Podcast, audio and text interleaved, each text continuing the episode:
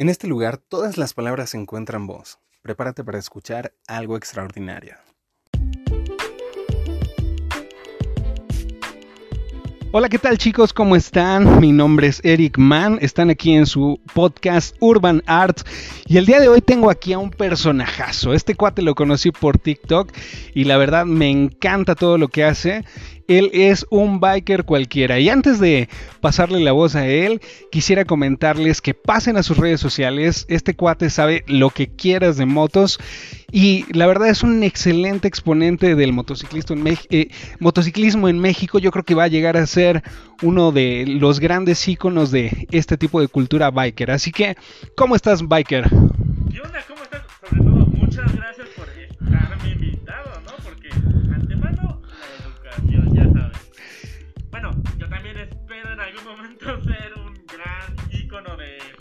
que nada, vamos a ponerlo así como motociclismo eh, de ciudad o urbano, como tú mismo lo dices, porque pues este, estaría muy genial. Digo, por ejemplo, en España tienen a Marc Márquez y, por ejemplo, de esos motobloggers sería Márquez en moto. Aquí espero algún día estar al menos a una fase de. Pues yo te aseguro que vas muy bien porque muchas personas les he comentado de ti y por supuesto que te ubican a la perfección. Les encanta la forma en que, eh, en que describes eh, tus trayectos, en la forma en que explicas las diferencias entre motocicletas, etcétera. Pero antes de, de, de embebernos en el tema, cuéntanos quién es un biker cualquiera. Pues mira,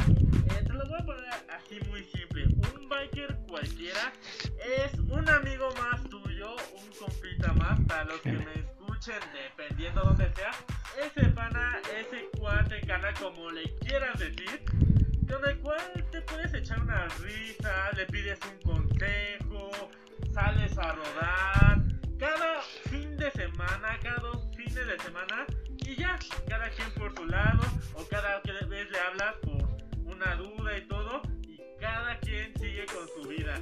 El objetivo aquí es y, ¿por qué no?, echarte unas risas.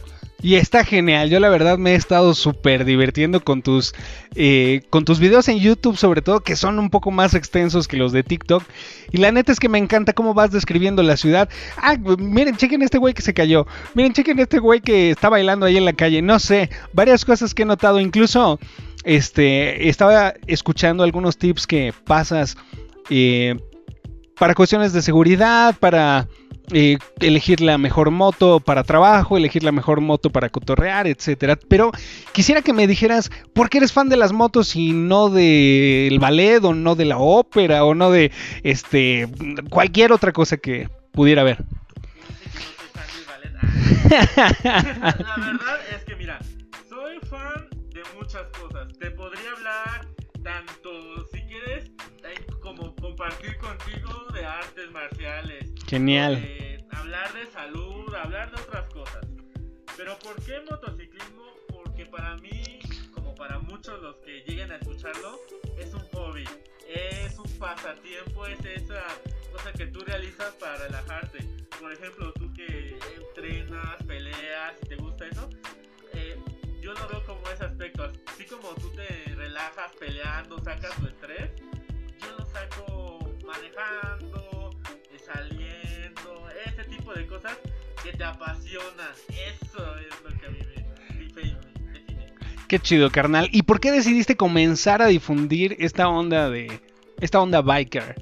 Mira, la verdad te voy a ser sincero, eh, no lo tomen nada personal a otros creadores de contenido del género, al menos los de mi país, ¿no? Eh, voy a poner así. Al inicio yo ya tenía más años manejando desde que empezaron a surgir los motobloggers y este tipo de creadores de contenido. Pero la verdad es que ninguno me enganchaba, no decía cosas que yo sintiera que fueran eh, relevantes. Relevantes justamente. O aparte de todo, que me hiciera reír. ¿Cuánto que así sirvieran? Por ejemplo, hay creadores de contenido que tienen motos, arriba de 300 mil pesos. Hermano, wow. la mayoría de las personas, para decirlo, del pueblo, del barrio, de donde seas, no tienen el, pues esa cantidad de dinero como para disponer de una moto al 100. Claro. Y sobre todo, por ejemplo, apenas fui a una, bueno, me invitaron a, a crear contenido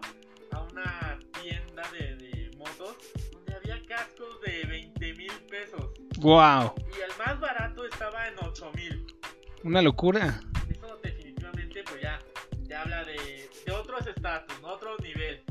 Y pues esos chavos hablaban de ese mundo, pero pues es como de, a ver hermano, yo estudio, yo trabajo, ¿cómo voy a acceder a un casco de 30 si pues, prácticamente una moto, una R15, los que están de motos, este, vale 45, Claro. Y digo, va, otros creadores de contenido. Resultó que pues, nada más esto, ah, decían cosas que la verdad no eran nada útiles y me aburrí. De- y dejé de seguir todo este tipo de contenido. Hasta que encontré, eh, mucho tiempo después, un creador de contenido que ya lo mencioné, que es Majes en Moto. La verdad me enganchó. Y padre. dije, de comedia, por así decirlo, o tips que se, son para este país, o del tipo que manejamos en general. Pero dije, ¿cómo es que no hay nada parecido aquí? ¿Cómo es que nadie está haciendo algo tan genial?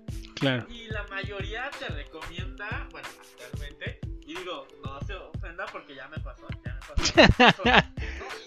no, no sé, suena gracioso, pero ya una vez que te los encuentras en persona, no te intimidan, pero si es como de, ah, tú eres el que estaba hablando mal de tal, Wow. te lo voy a decir así, así en confesiones, eh, en nuestro propio podcast, eh, y le pregunto a la gente, ¿a quién les gustaría que invitara? Ajá. Y cuando me mandaron las preguntas y todo, te voy a hacer así, fueron cinco personas a las cuales yo les dije, y entiendo, qué aceptar, ¿no? A veces puede estar de acuerdo o no con el contenido. Claro, a lo mejor nada más no checa la agenda, ¿no? Ajá, es como de, no checa, no quiero, mira, ahí basta. Claro. Pero resultó que no, y no, o sea, casi casi les faltó decirme de qué me iba a morir. Guau. Desearme que me cayera y todo. Me empezaron a decir que no les gustaba mi contenido, que no sabía por qué la gente seguía mi contenido, le parecía basura, Wow. que no este, le agradaban en absoluto ese tipo de cosas, que no recomendarían a sus seguidores. Y prácticamente las personas que dijeron eso son creadores de contenido de mi mismo nivel, Claro. con más años, o sea, por ejemplo, 5 años, 6 años, no del mismo nivel. Y es como de, oye, perdóname, o sea, disculpa, no vayas a pasar muchos seguidores. Claro. Y es que haters te vas a encontrar en todos lados. O sea, como yo les he dicho, quizá eh, a mí una de las cosas que me daba antes cierta... que me detenía a hacer contenido era que decía, bueno, ok, no soy peleador profesional, no tengo el cuerpo de un peleador de la UFC, pero justamente con este enfoque urbano, pues practico artes marciales como muchos lo hacen. Sin embargo, aunque he dado este enfoque diciéndole a la gente, mira, no soy este un Daniel Cormier o no soy un Conor McGregor ni nada, simplemente eh, trato de exponer lo poco que sé, aún así encuentras mucho hater que te dicen, ah, es que eres un payaso, no, es que no me gusta tu contenido por tal o cual, o mira, hace poco subí un video haciendo unas formas de kung fu y me dijeron, eso para mí no es, eso para mí es baile. Justamente, perdón que te interrumpa. Yo cuando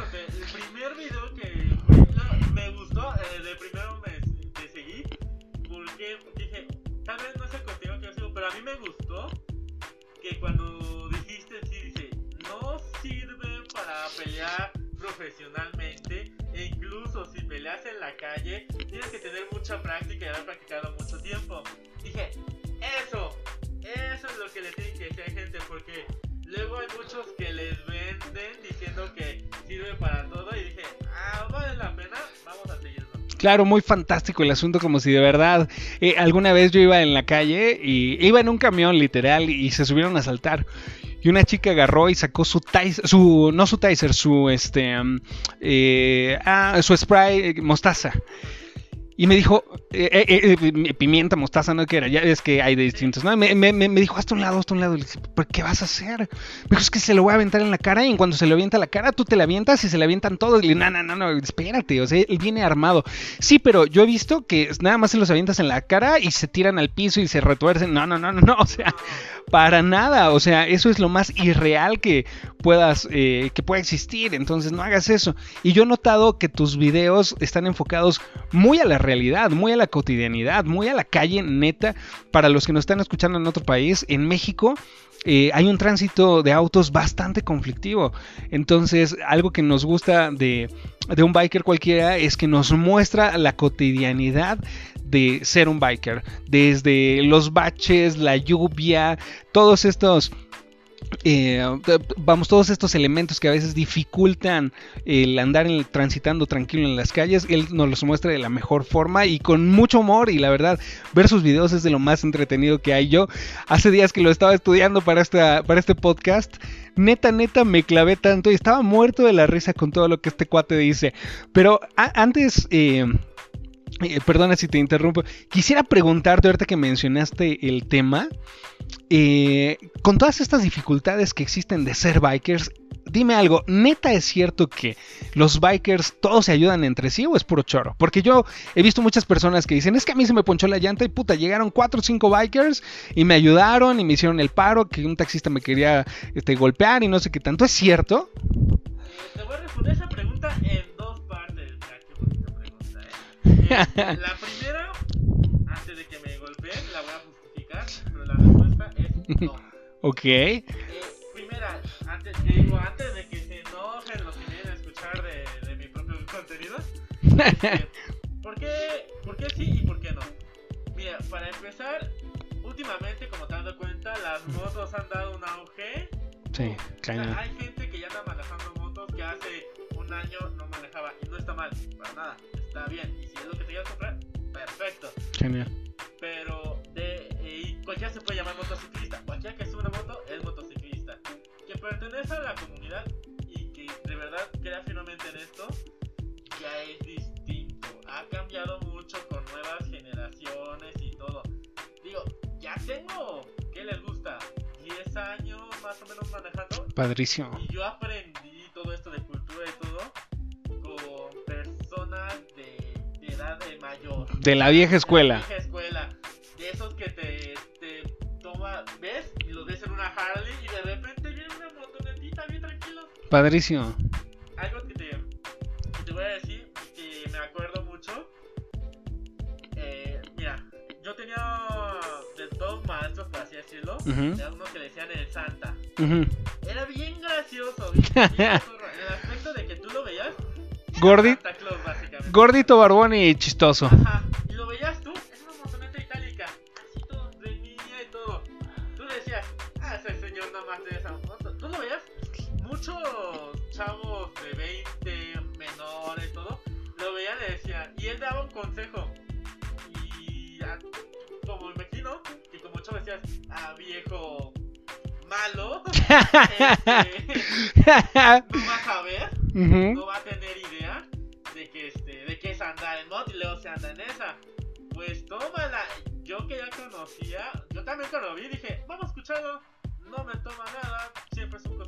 Claro. Ya después veo si es bueno o no. Eh, resulta que no nada más era. Eh, no le decían Santa por su forma nada más. Resulta que el señor era tenía su propia empresa de, de aviación Wow. Aparte de eso, ya te imaginarás, casa enorme, afuera, todas las Harley Davidson que te puedas imaginar. Pero tenía la cultura biker muy dentro de sí, le valía gorro Este, agarrar. cu- Exacto.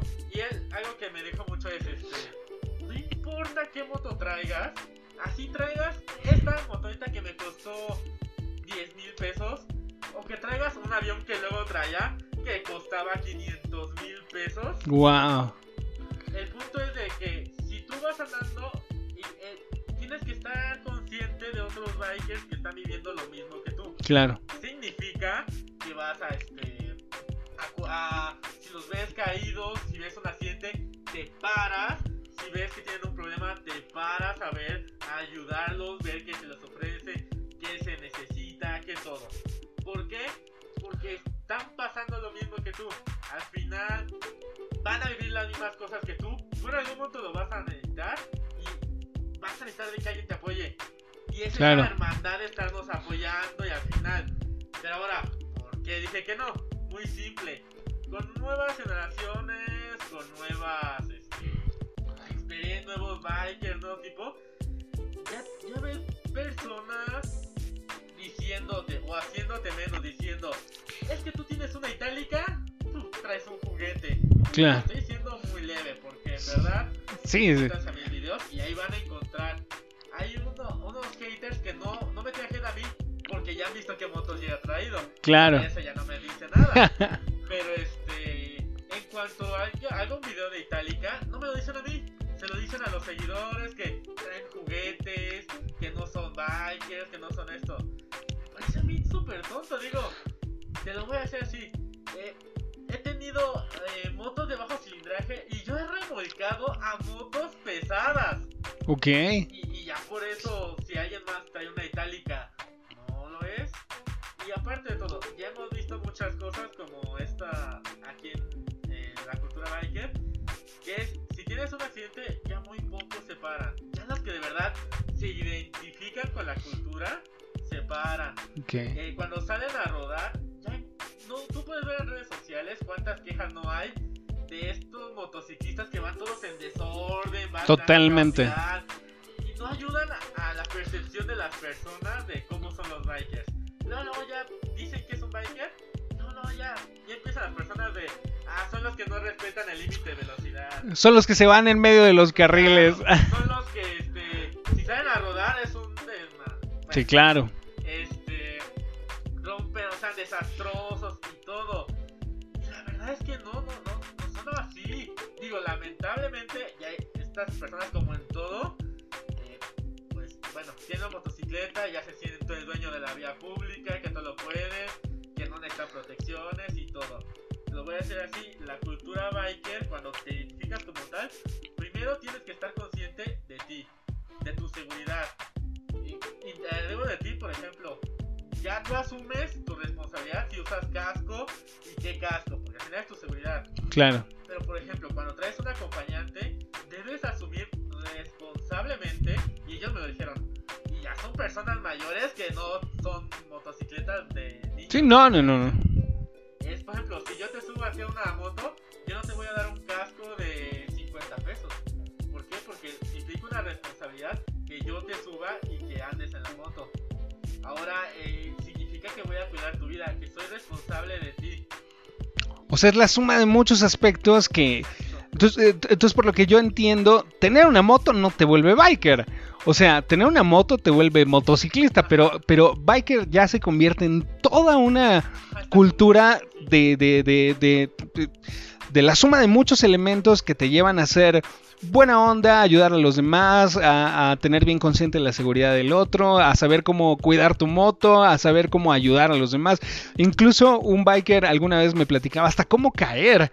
O sea, cómo caerte de la moto, qué, qué, qué tipo de protección usar y, y todo ese rollo. Fíjate que yo alguna vez desde la prepa tenía como esa fantasía aventurera que yo creo que todos hemos tenido de agarrar una moto, desaparecerme de todo el universo e, y- e irme, no sé, a viajar en eh, por todo México. Ya sabes, ¿no? Este, conquistando chicas, este, tomando cerveza. Y Pero bueno, la verdad es que siempre se quedó como una fantasía. Quizá alguna vez me medio me fui de mochilero tantito y ya, ¿no? Pero esta onda de salir, ¿tú alguna vez has salido? ¿Hasta dónde es el trayecto más largo que has conducido en moto?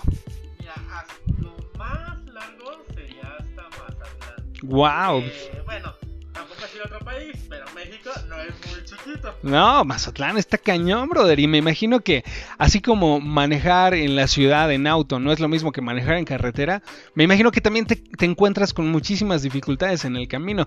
¿Nos puedes platicar algunas dificultades que te encuentras en, en- en- en una rodada de, de esa distancia? La verdad es que cuando yo me fui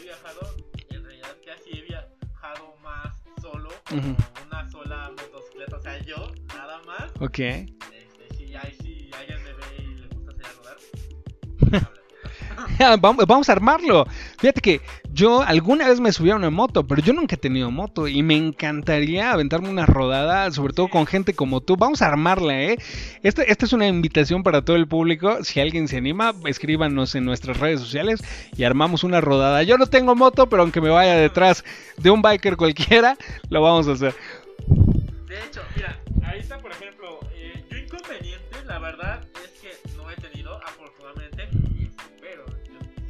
porque la verdad es un, es un tema un tanto, digamos, peligroso. Yo antes de empezar a salir a carretera ya tenía bien dominado el tema de conducción, ya me había metido a cursos de manejo, Padrísimo.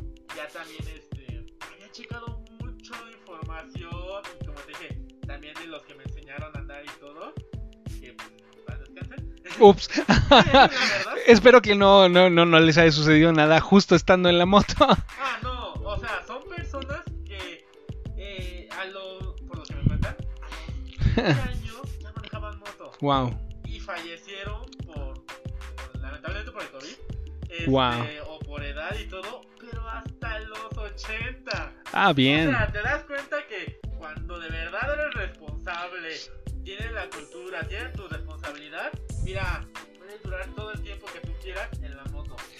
No sé si ubicas a Oscar Asensio, alias El Gárgola. Este cuate, eh, bueno, eh, un, biker que yo conocí desde hace mucho tiempo. Este cuate alguna vez me dijo, existen dos tipos de motociclistas. Los que ya se cayeron y los que se van a caer.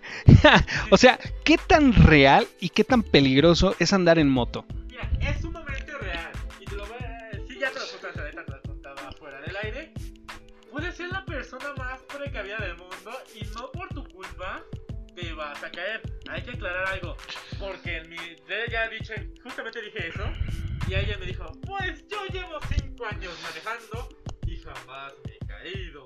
Yo llevo 10 años y nunca me ha pasado nada. Excelente, mi hermano, dame una mano, pero pues no todo es así. Lamentablemente, por ejemplo, vivimos en una ciudad, la Ciudad de México, es muy conflictiva, tú lo sabes. Claro.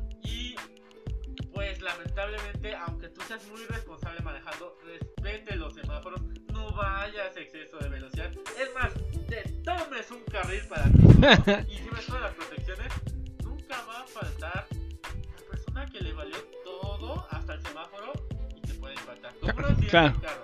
Digo, para los que tengan carro, se los pongo así. Ustedes que llegan a manejar normalmente y que pues respetan toda su bueno, toda la seguridad y todo, y de repente llegan de que por atrás los chocas sin ustedes tener la culpa, algo así es. Y pues bueno, con la moto pues es todavía peor, imagínate, eh, vamos en dos llantas, ahí empieza a llover, si no traen unas buenas llantas o de plano está muy mal el camino, te puedes caer, aceite y todo, tan mal una curva, entre otras cosas. Y pues así te lo voy a decir, literalmente ya he tenido, ¿qué te gusta?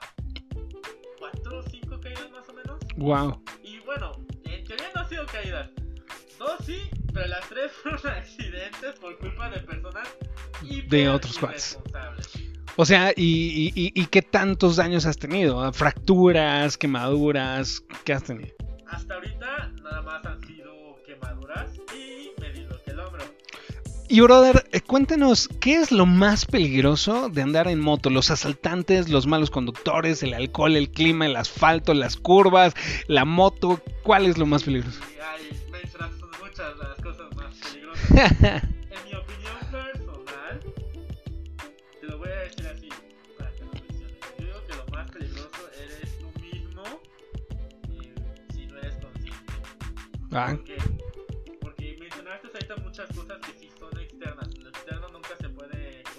claro, los factores externos dependen, no dependen de nosotros. Pero por ejemplo, muchas de esas cosas también van a depender de ti, de tu inconsciencia, de cuánto te quieras, cuánto te ames Claro. y cuánto te prevengas. Lo digo, por ejemplo, mencionaste el alcohol. Yo en mi vida he manejado bajo las influencias del alcohol. ¿Por qué? Porque sé cómo puedes terminar. Eh, por ejemplo, a una carretera, antes de. Ahorita que mencionas carreteras.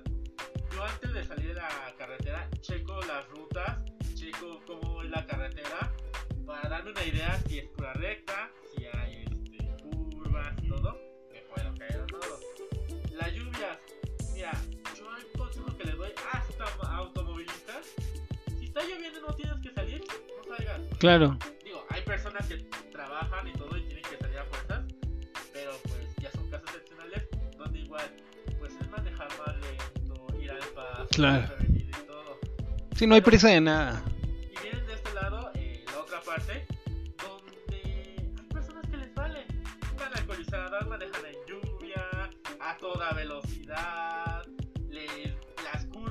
Toman como si fueran expertos de MotoGP. Claro. Y él, se le meten a los carros a más de 60 kilómetros por hora. O sea, ahí estás firmando tu sentencia. Sí, sí. Fíjate que yo vi hace mucho tiempo un accidente en La Pera donde una moto se salió. Es un, es un video que se hizo viral hace tiempo y la verdad me impresionó mucho. Y a partir de ahí que yo había decidido comprarme mi moto, sí me dio como un poquito de ay, como de miedo y ya no me la compré. Y, y ya, pero una de las cosas que también me dicen que es muy peligroso son los asaltos. ¿Qué tan comunes son los asaltos a los bikers? Ahora sí que, lo siento chicos, pero esto les va a. Depende de dónde es muy diferente si, por ejemplo, vives en Polanco, en la zona más claro. a que si vives en la zona más... Más out. más así de... Y luego también que moto traigas. Hay motos que pasan súper desapercibidas. ¿Por qué? Que no son llamativas para el asaltante. Por dos razones. O no son muy vistosas. O por el contrario, no hay tantas como que le saquen dinero para... Que las vendan por partes. ok. El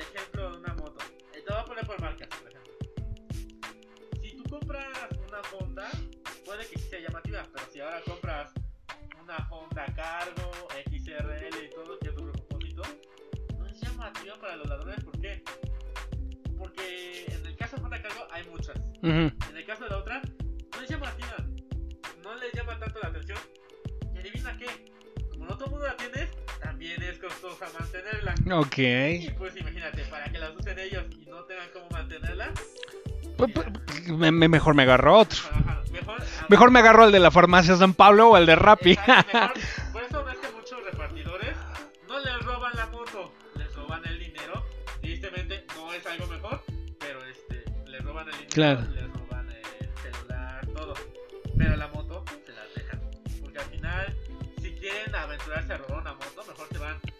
Si quieren lucir, lamentablemente se van a ir por motos como de marcas KTM o BMW. ok.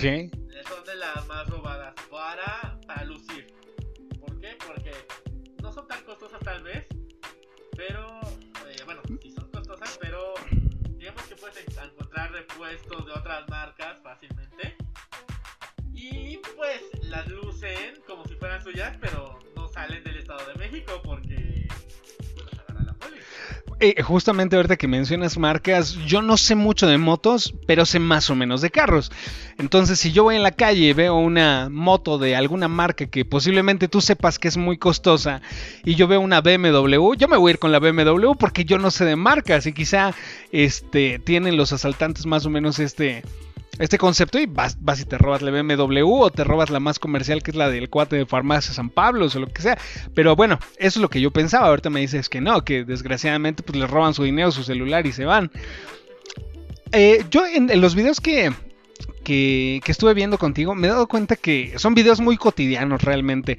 Tú, tú grabas todos tus trayectos y los ocupas de material para eh, los videos de YouTube para tu canal. Ahora, la pregunta como tal es, ¿cambió tu forma de manejar a partir de que comenzaste a hacer los videos? O sea, dijiste, ut, por ejemplo, yo, cuando empecé a hacer los videos de, de, de, de Kung Fu, de artes marciales y todo, de repente decía, ay no, la, la, pierna debe ir más para acá y ya. Y yo solito me iba corrigiendo porque decía, si lo tengo que mostrar, pues lo tengo que mostrar bien. Entonces, la otra vez vi un video donde dijiste, lo siento chicos, pero me voy a tener que, este, ¿cómo se llama? Que filtrar entre los carros. Pero no, había mucho tránsito, no me acuerdo por qué lo hiciste. Dije, guau, órale, qué padre porque es algo muy cotidiano y lo está mostrando. Esto no se hace, pero vamos a hacerlo, pero específicamente por esto. ¿Ha cambiado tu forma de manejar? La verdad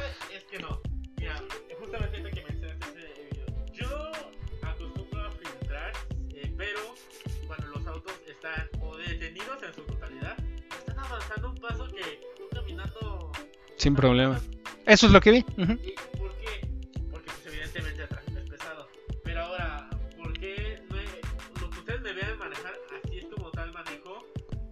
Porque antes de agarrar una moto, tenía un amigo que tenía una Harley Davidson, casualmente. Hmm. Donde, aún, donde no tenía la culpa, pero la, un camión le agarró una pierna. Bueno, oh.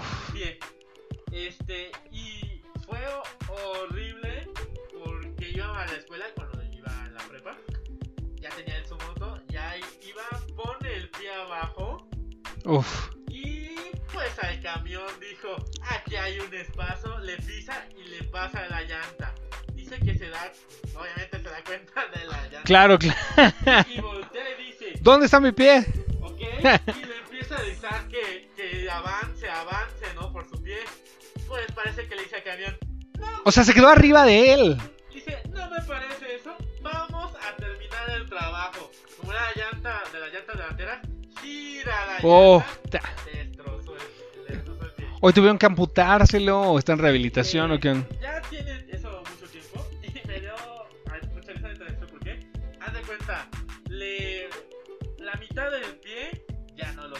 Uf. pero eso sí dijo, la moto es mi amor, no por eso la voy a dejar. Y sigue. Eh, sí, la, la adaptó para poderla manejar sin necesidad de hacer cambios en el con el pie. Wow. Y ahí lo veías tú arriba de la moto con sus muletas y todo, pero él seguía andando. De ahí la necesidad de tener un buen equipo de protección, ¿no? Me imagino que este cuate no traía unas botas especiales o aún así con botas te puede suceder eso. Depende de la calidad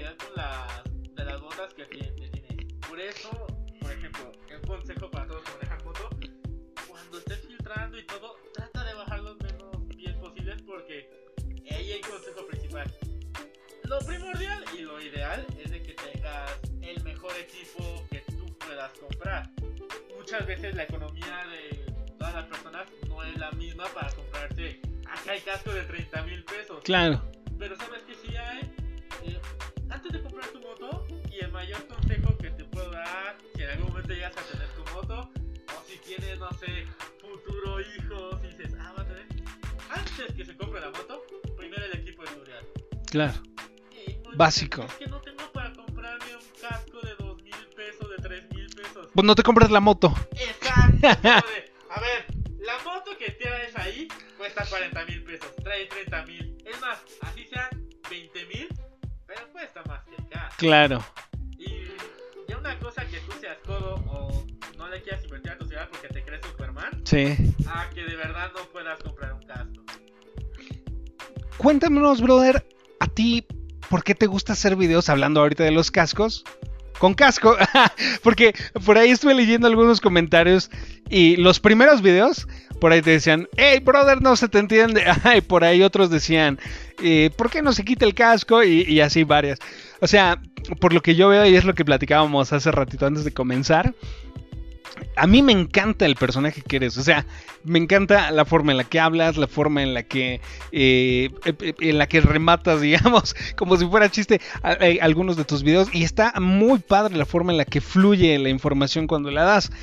Pero yo todavía no entiendo por qué. Cuéntanos a todos los que te estamos escuchando.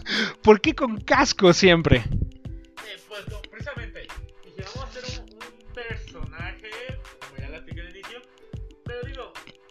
para que siempre entren en conciencia que el casco es importante. O sea, que el casco no se quita. El casco, ajá, el casco no se quita. Hay muchos que me dicen, dentro de la casa no se usa el casco, o a los, unos que van a apenas a hacer mis youtubers, me dicen lo mismo.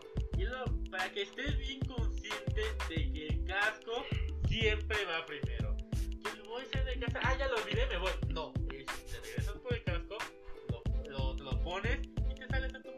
Y está padrísima esa forma de hacerlo, ¿eh?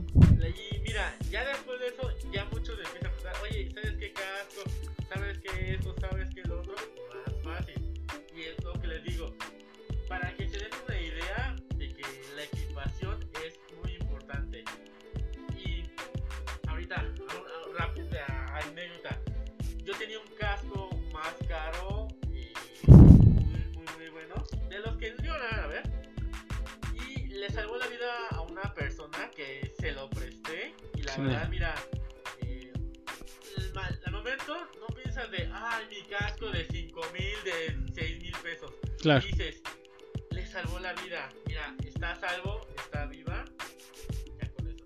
Claro. Y es básico. Yo alguna vez iba sobre eje central y vi a unos chicos que iban en una motoneta y de repente iba, iba el chico con su novia. Y de repente, no sé por qué se abrieron y chocaron contra la banqueta. Y la chica salió volando así, pero como, como lanza. Entonces cayó de, de, de, de, coco, así con la coronilla, justo en la banqueta. Pero como lanza, así recto, recto. Nada se escuchó el... Entonces, en ese momento, todos los que íbamos en los carros supimos que la chica ya. Y, y no lo sé, o sea, no me quedé a ver. Eh, afortunadamente llegaron personas a auxiliarlos y dije, bueno, no quiero hacer más bola. Pero pues, todo parece que pues, falleció. Y son cosas que con un casco pues simplemente se hubieran evitado. He sabido de muchos accidentes así. Tuve un amigo que de igual forma tuvo un accidente muy parecido y hasta las clavículas se rompió. Pero bueno, dime, este, hace ratito estábamos hablando de, los asaltos y todo ese rollo y se me olvidó preguntarte algo que me, mencionaron bastante. Pregúntale a, un biker cualquiera, ¿cuál es la forma más eh, adecuada o más simple de darte cuenta quién es la rata. Porque me imagino que ya van varias veces que, que, o que te asaltan o que conoces de historias. ¿Cuál es la forma más... de que me asalten, no. De que me hayan intentado, sí. Ah, bien, entonces.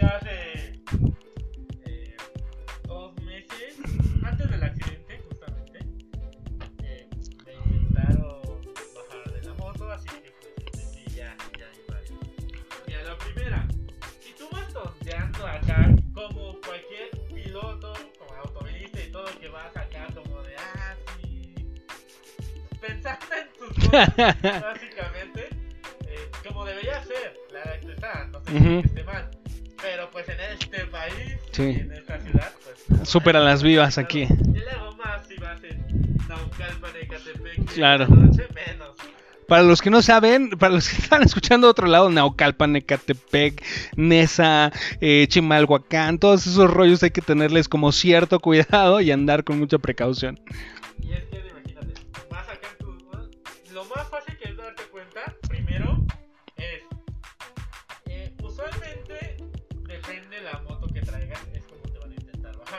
Lo más fácil para cualquiera es en los altos. Por ejemplo, si estás en tus pensamientos y todo, y estás en el alto volteando, no estás al pendiente, ¿qué pasa? Se te cierra enfrente y te lleva a un lado. Mm. O con uno solo, con que se te cierre. Por eso siempre a los espejos, más si sabes que estás en un lugar, en una zona un tanto insegura, a los espejos. ¿Por qué? Porque así es como sabes si alguien viene muy pegado así o si se va a pegar y en el momento pues hace jalón. Ahora lo otro es, si ya ves una persona muy insistente como que al paso, lo disminuyes tú, lo disminuyes. Lo avanzas, avanza. Y ahora, usualmente cuando te van a robar, vienen dos, o viene uno. Pueden venir cuatro. ¿Vienen dos motos o dos cuates en una moto? Por lo menos así, muy fácilmente, dos cuates en una moto. Ok. Nunca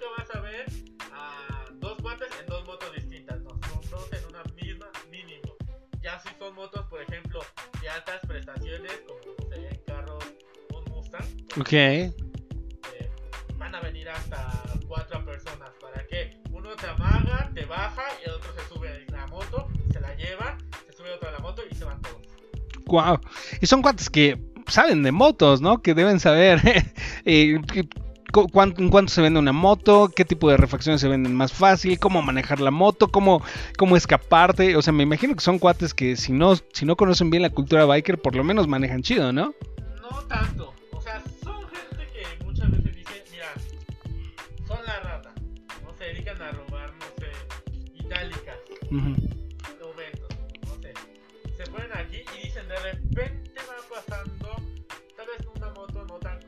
De la marca, de, bueno, no tan cara, pero de la marca KTM. Y dicen, ah, mira, ahí está, y somos cuatro, y nos dedicamos a, a esto. Lo hacemos. Lo hacemos.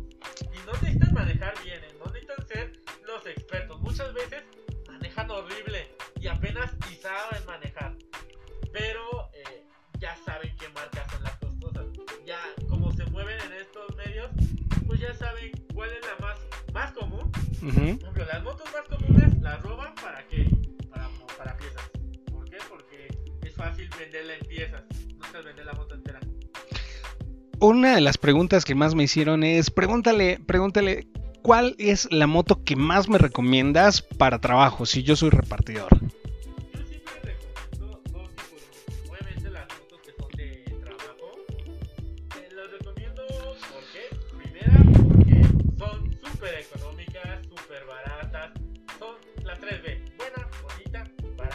Ajá. La, el, lo, se te descompuso, una marca japonesa, una Honda, una Yamaha, Suzuki, Cargo, IBR y Hayate, van a ser un tanto más elevadas que una de origen chino, sus refacciones, son motos que te van a durar, les cambias el aceite, les haces el servicio, duran, duran, duran. Ahí puedes encontrar motos del 2000 que siguen funcionando Sin problema.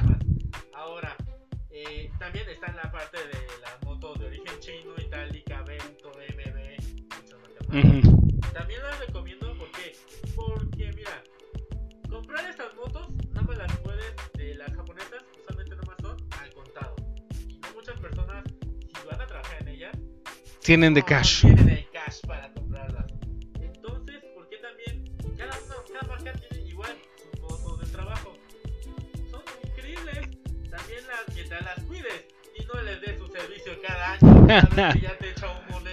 Que es algo súper común entre los, los, los, los que andan en moto, por lo que escucho.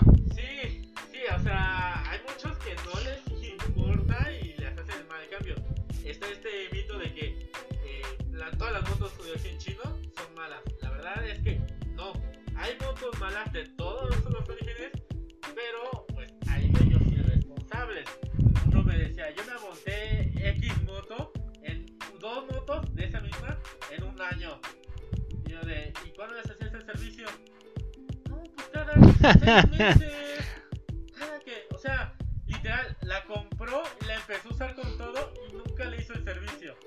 No, pues así no. Es como de, Así nada dura. pues mira, tendrás japonesa, pero esta tampoco te va a durar 20 años, ¿eh? te va a durar 3 años y ya se desvieló. Claro. Y ahora, eh, la otra moto tipo de que, les ofre- que les digo yo serían las motos del tipo de doble propósito, esas que ves de la que ya mencioné, XRL, eh, Crossmax de evento. ¿Por qué? Porque son motos igual, o más bonitas que las Cargo y todas esas. Y aparte, pues tienen este combo de que pueden ir a donde sea, o al menos en terrenos difíciles. Así que yo son las que recomiendo porque al final, igual, sus repuestos son baratos y son hechas para tratarlas mal. ¿Qué es lo que más... eh, eh, por ejemplo, yo no soy experto en motos, yo no sé nada de motos. Suponiendo que ahorita quiero comprarme una moto, te digo, brother, tengo, no sé, 20 mil pesos, ejemplo. A lo mejor me dices, mira, si le sumas un poquito, si le bajas un poquito, ¿en qué es en lo que debo fijarme al comprar una moto? Algo que siempre he dicho es el precio y la calidad. O sea, el costo-beneficio que vayas a obtener. Te podría decir miles de marcas, bueno, no tantas, pero, pero sí. No sabía que había miles de marcas de motos. Pero al final, y en lugar de marearte con eso, te lo voy a decir así. A todas las personas, ves una moto y dices, ah, me encantó, es hermosa, es preciosa. Pero ¿sabes qué? Utilizar como dices, para trabajar, o para hacer en carretera, o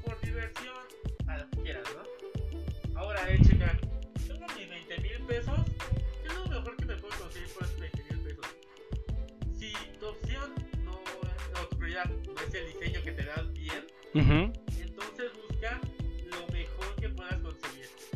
Ya si te aferraste a esa otra cosa. Ejemplo, dices, ah, este me gusta.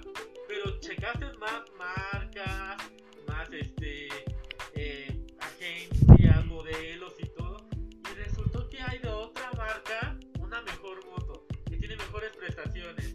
Y ya tiene. Y adivina qué, no por 20, las mismas prestaciones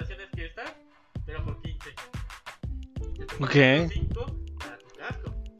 ¿Vale la pena comprar una moto usada? O sea, hay lugares donde tú digas, sí, sí vale la pena comprar una moto usada. Porque, por ejemplo, yo eh, cuando compro autos, He, comprado varios autos usados, por, supuesto, pero procuro así, aunque jale un poquito más comprarlo en agencia, porque pues sé que no me va a fallar para nada.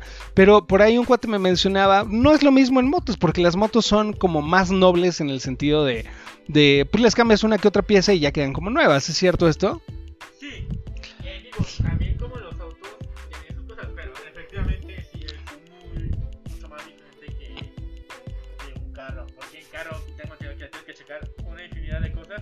tal vez no tan a simple vista lo ves. Exactamente. En Y- una moto, básicamente, lo primero que checar es el motor. Que no haga ruido, que no haga cosas. O sea, digámoslo así que yo, yo sí recomiendo para alguien que ya tiene experiencia en motos. ¿Por qué sí? Porque si ya tienes experiencia, no de tres meses, sino ya llevas un un rato. recorrido de un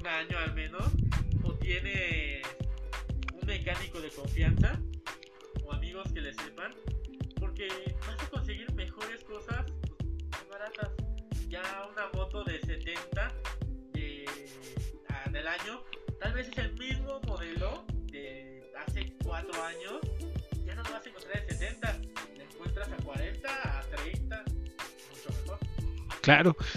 Eh, pues, pues, es cuestión de, conocer un poquito y sobre todo de investigar. Si yo hoy me voy a comprar una moto y tengo cierto presupuesto y no sé mucho de motos, me meto al TikTok de, de un biker cualquiera o me meto a cualquiera de sus redes sociales, se lo escribo y me he dado cuenta que la neta es que sí responde, sí responde la mayoría de lo que de lo que le preguntamos por ahí. Así que cualquier duda que tengas, pues te invito a que pases por las redes sociales de un biker cualquiera. Y por último, brother, cuéntanos, ¿hay algo que quisieras decirle a tus seguidores?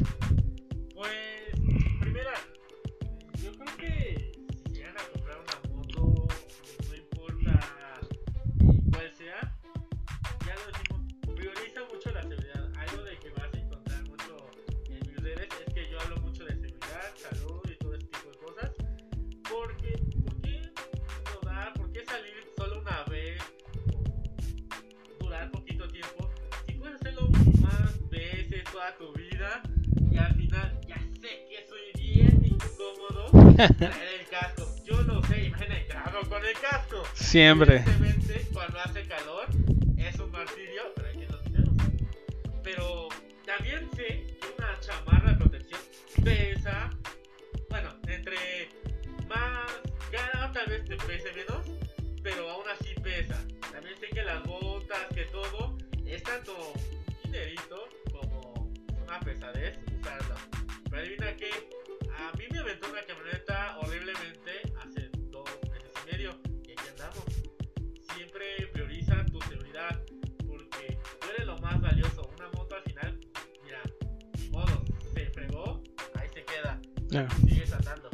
Claro, claro, claro, es lo más importante. Yo creo que la vida no tiene comparación de precio en, en, eh, con ninguna otra cosa. Pues te agradezco muchísimo, brother, que hayas estado aquí. Eh, ¿Quisieras dar tus redes sociales para que te sigan, porfa? Claro, claro. Mira, en TikTok me van a encontrar así como biker-cualquiera, Instagram, ya saben, biker cualquiera. En YouTube, bueno, ya saben, para variarle un poquito, un biker cualquiera.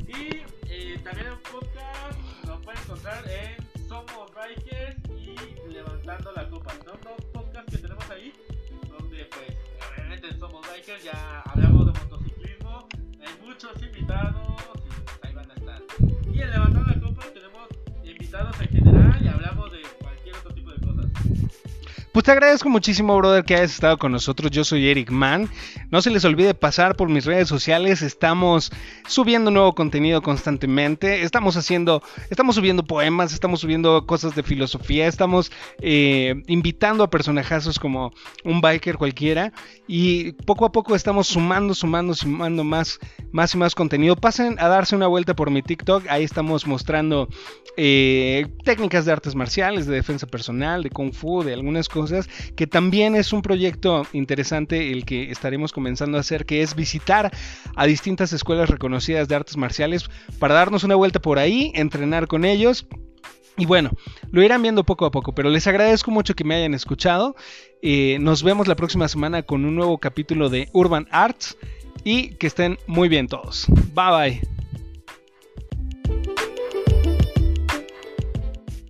Si te gustó este capítulo, compártelo y sígueme porque el siguiente va a estar mucho mejor. Puedes dejarme en mis redes sociales qué te gustaría que leyéramos y qué tema te gustaría que tocáramos la próxima vez.